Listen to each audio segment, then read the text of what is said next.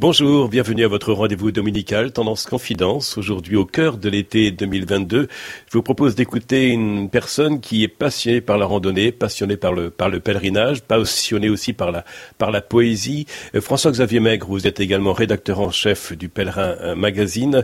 Vous êtes parti avec vos deux enfants, votre épouse et un âne, euh, pour euh, partir de la place Saint-Michel à Paris, aller dans l'intérieur des terres en Normandie pour aller jusqu'au rivage au Mont-Saint-Michel Michel à pied et donc vous avez parcouru 450 km à pied, ce qui a donné aussi naissance à un livre euh, sous les ailes de l'archange. François-Xavier Maigre, euh, que faites-vous comme distinction ou comme complémentarité entre le pèlerin et le randonneur?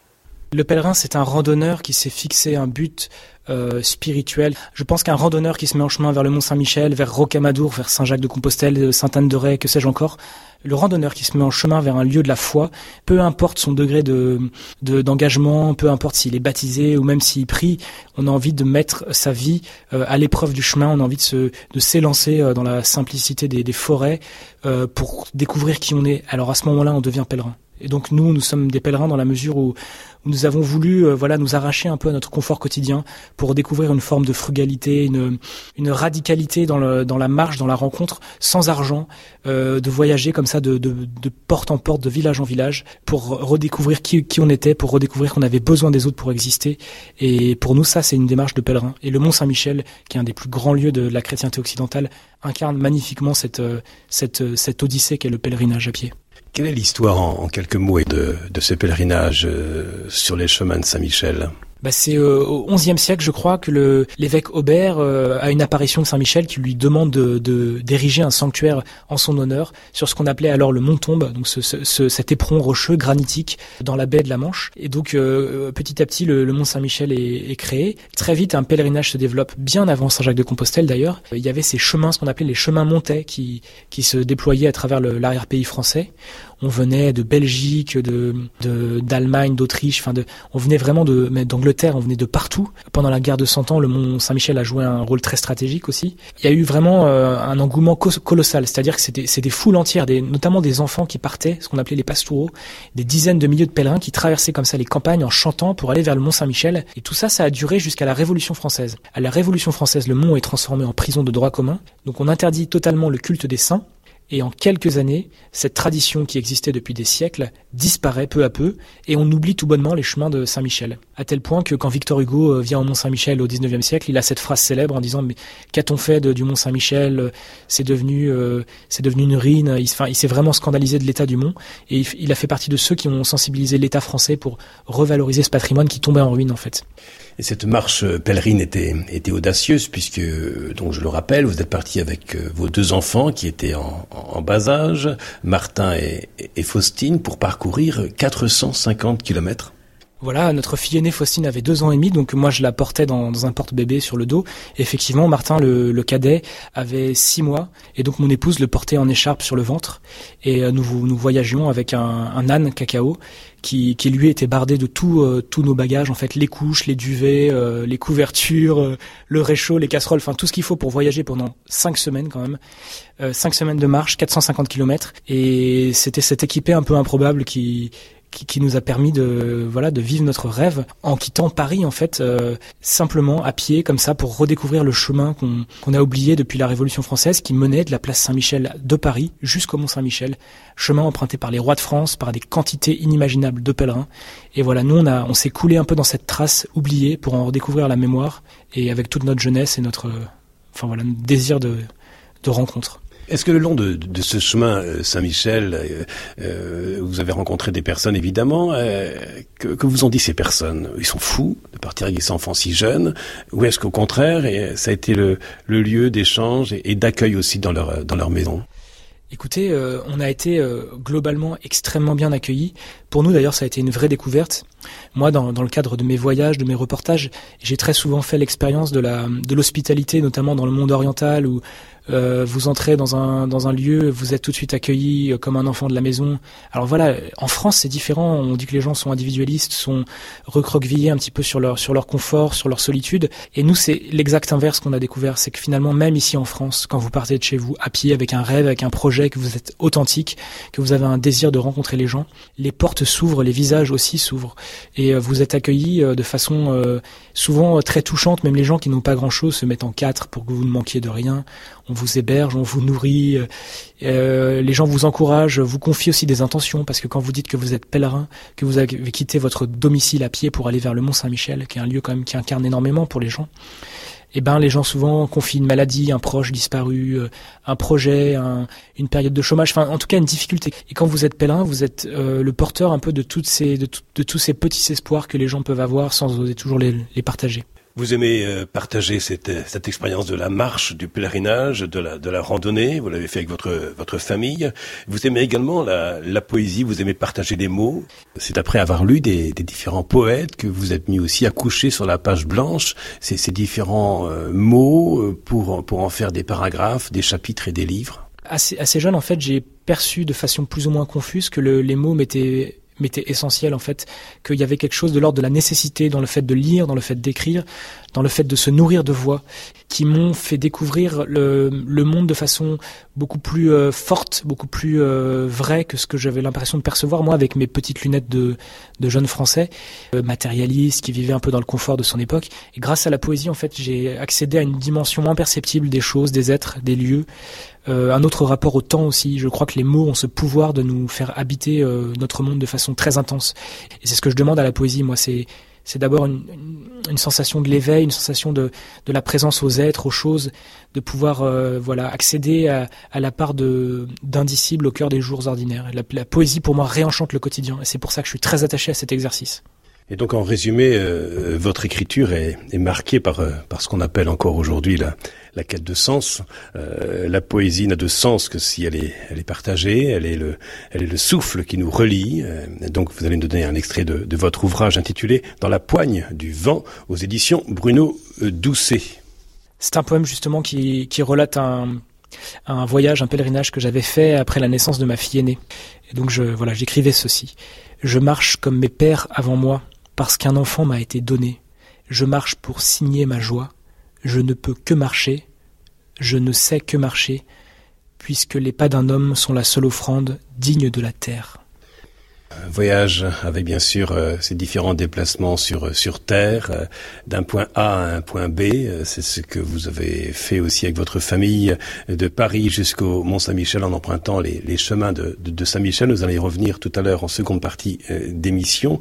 Voyage aussi en, en poésie avec vous. C'est une façon de faire danser les mots que de les inscrire aussi sur une page. François-Xavier Maigre nous vous retrouvons dans quelques instants sur Tendance Ouest pour cette émission au cœur de la vie au cœur de votre vie au cœur aussi de votre de vos différents ouvrages et nous allons continuer avec vous de, faire connaissance et peu à peu de, de marcher, de mettre euh, nos pas dans les vôtres puisque vous nous allez nous servir de guide jusque euh, à la merveille de l'Occident que l'on appelle aussi le Mont Saint-Michel. C'est Tendance Confidence sur Tendance Ouest. Suite de votre magazine Tendance Confidence, aujourd'hui avec François-Xavier Maigre, chef de rédaction au Pèlerin euh, Magazine. Euh, nous parlons avec vous de cette euh, randonnée, de ce pèlerinage que vous avez effectué depuis la place Saint-Michel à Paris jusqu'au Mont Saint-Michel à pied avec votre famille. Qu'est-ce qui a été votre motivation pour repartir avec votre, votre épouse Pauline et vos enfants? Avec Pauline, on s'est marié euh, très jeune. Euh, on a commencé à travailler aussi assez jeune. Euh, les enfants sont nés très vite. Et finalement, on a eu l'impression d'être embarqué dans une sorte de tourbillon. voilà, après 23 ans, tout, tout s'est enchaîné très vite. Et on est arrivé au seuil de la trentaine, deux enfants, des boulots très prenants tous les deux, la vie à Paris, qui a aussi quelque chose de parfois de très brutal dans les rythmes, dans la frénésie qu'elle entraîne. Une, une, sorte de vertige, quoi. Quelque chose de voilà, quelque chose de vertigineux qui vous saisit. Et là, on se dit, euh, il faut qu'on, il faut qu'on fasse une pause, qu'on lève le pied, qu'on prenne du temps pour se voir, pour être ensemble. Moi, j'étais très souvent en reportage à l'époque, et voilà. Et on se dit, on va, on va prendre un moment ensemble, mais on va pas louer une maison, on va pas partir camper quelque part. On va vivre une aventure, on va faire un voyage. Et ces pèlerins en marche vers le Mont Saint-Michel ont également un nom. On les appelle les Miclos. Oui, c'est ça. Comme il y avait les jaquets sur le chemin de Compostelle, il y avait les miclos sur le chemin de Saint-Michel. Euh, mais en fait, il y a ce chemin aujourd'hui est très méconnu. Donc il y avait en plus l'attrait de, de, la nouveauté, de le côté un peu confidentiel. Et on s'est dit, mais on va faire ça, on va partir euh, de la façon la plus simple qui soit. On prend un âne, nos enfants, nos bagages, on éteint nos téléphones et on marche pendant cinq semaines en essayant d'être le plus présent les uns pour les autres. Et, et ça, ça, nous a fait un bien fou pour notre famille, pour notre couple, parce qu'on a, voilà, on a retrouvé aussi le, temps d'être ensemble, le temps de l'écoute, le temps de, de ne pas être télescopé par toutes sortes de préoccupations. Alors depuis euh, depuis l'heure, euh, en passant par l'Orne, euh, Calvados certainement un peu aussi, euh, la Manche évidemment. Si vous aviez à retenir trois ou quatre hauts lieux, qu'est-ce que vous avez envie de, de nous donner à, à voir? Moi, j'ai été énormément euh, touché par tous ces villages qu'on a traversés, parce que c'est vrai que euh, les Parisiens, souvent, quand on pense Normandie, on pense Deauville, Trouville, à la rigueur le Mont Saint-Michel, mais on pense pas tellement à l'arrière-pays. Euh, je me souviens notamment avoir été beaucoup marqué par la, région de Verneuil-sur-Avre. Donc là, c'est vraiment dans l'heure les les tout prémices de la Normandie. C'est magnifique, c'est médiéval. Ce sont des, des, lieux très bien conservés avec euh, voilà, enfin, on a l'impression d'être un peu hors du temps, euh, dans un, un peu le Moyen Âge des visiteurs. Quoi, c'est, c'est des lieux où on rêve, on rêve euh, volontiers. Moi, j'ai beaucoup, beaucoup aimé. Et dans la continuité de, de, de vos pas, vous êtes passé de l'Eure euh, au département de, de l'Orne. Est-ce qu'il y a des, des, des, paysages qui vous ont, qui vous ont marqué dans ce, dans ce département? J'ai énormément euh, été frappé par la, la beauté de l'Orne, qui est un département absolument incroyable avec des, des régions de bocage, de, de collines verdoyantes, très très vraiment magnifiques. Et peut-être un lieu, moi, qui reste euh, inoubliable, euh, je, je, me souviens, c'était à côté de Longley-l'Abbaye. Il y a ce qu'on appelle la fosse Artour, c'est un, une espèce de, de faille granitique euh, qui annonce une rupture de, de, relief. Enfin, on voit à perte de vue, euh, très très le regard vraiment se perd à l'horizon. Et il y a des légendes arthuriennes sur ce lieu voilà, il y a, une, y a une, une, rivière qui coule euh, à 90 mètres en contrebas. Enfin, c'est un lieu qui est très très beau. On a l'impression, moi j'avais l'impression de me balader dans le, dans le Seigneur des Anneaux quand j'étais enfant et que je lisais Tolkien ou, ou les, les Chevaliers de la Table Ronde. Il y a quelque chose de, de très minéral avec cette forêt un peu énigmatique. Et on a croisé des touristes là-bas. Et c'est vrai qu'en se baladant avec l'âne comme ça et notre, notre accoutrement de pèlerin, on, je pense qu'on on devait un peu passer pour une vision euh, anachronique de, de pèlerins médiévaux euh, comme ça égarés au XXIe siècle vous êtes notre guide euh, privilégié, euh, peut-être et certainement pour donner envie à des, à des auditeurs de, de parcourir aussi le, les, les, chemins de, de, de Saint-Michel. Pourquoi ne pas le faire aussi par tronçon hein? Ça peut être aussi quelque chose qui peut être envisageable, comme le font d'ailleurs beaucoup de pèlerins qui vont depuis le Mont Saint-Michel jusqu'à Saint-Jacques de, de, Compostelle. Là aussi, euh, c'est l'occasion d'une belle mixité sociale. Ça, c'est particulièrement vrai sur les chemins de Compostelle où on rencontre beaucoup de pèlerins de toute l'Europe, voire du monde entier. Euh, et en fait, on demande jamais à quelqu'un, euh, vous venez, enfin, si on demande aux gens, de, vous êtes parti d'où? Mais on leur demande jamais, euh, c'est quoi votre travail, euh, combien vous gagnez par mois, euh, de quel bord politique vous êtes. On demande juste le prénom, d'où vous venez, et c'est tout. Et on souhaite un bon chemin aux gens. Et le chemin a cette, faculté extraordinaire, je trouve, de, de, gommer toutes les appartenances sociales, tous les déterminismes, pour finalement se concentrer sur ce qui est essentiel, c'est-à-dire qui on est, notre prénom, où on va. Et voilà, c'est, on est vraiment dans un rapport euh, humain à l'état pur. Sur le chemin de Saint-Michel, c'est un peu différent parce qu'en fait, comme ce chemin n'est pas encore très connu, qu'il a, il demande à renaître, on croise très peu de personnes en fait. Ceux qu'on croise, ce sont les, les gens qui nous accueillent le soir, qui nous accueillent dans les villages. Et là aussi, c'est le lieu d'un échange extraordinaire. Vous parlez de, de rencontres extraordinaires. Est-ce qu'il y en a une en particulier qui, qui, vous revient en mémoire à cet instant de, de l'interview? Pendant ce voyage, on a, on a eu un peu tous les cas de figure. On a été hébergé par euh, l'une des fortunes de France qui nous a accueillis dans un grand château euh, dans la campagne normande comme ça, enfin dans une suite, un, truc incroyable qu'on n'aurait jamais vécu de notre vie.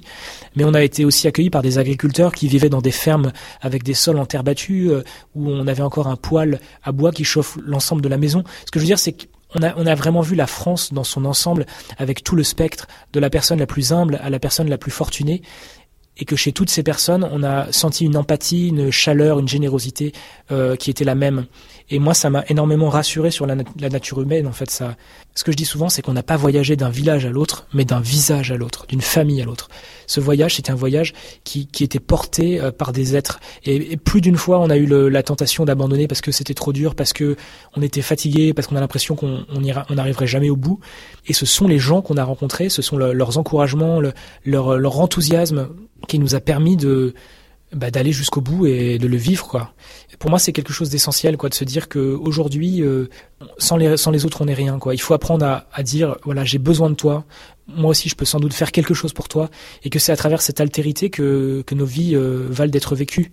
Des rencontres à l'occasion de, de randonnées, de pèlerinage, comme vous le dites euh, à, l'instant. Ça fait du bien, en fait, de, respirer un peu entre 8h30 et 9h ce, ce, dimanche matin, euh, à une époque où nous parlons aussi beaucoup de crise tous les modèles de la société occidentale sont, bousculés, sont, mis à mal.